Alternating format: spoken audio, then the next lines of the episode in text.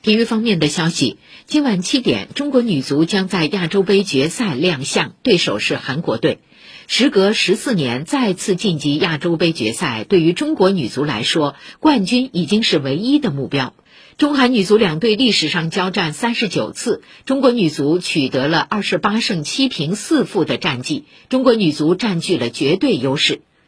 赛前发布会上，中国女足主帅水庆霞表示，决赛和韩国交手是一个挑战，即便我们拿下亚洲杯冠军，我也不认为这就是一个了不起的记录。我们的目标不止于此，我们将一如既往的努力。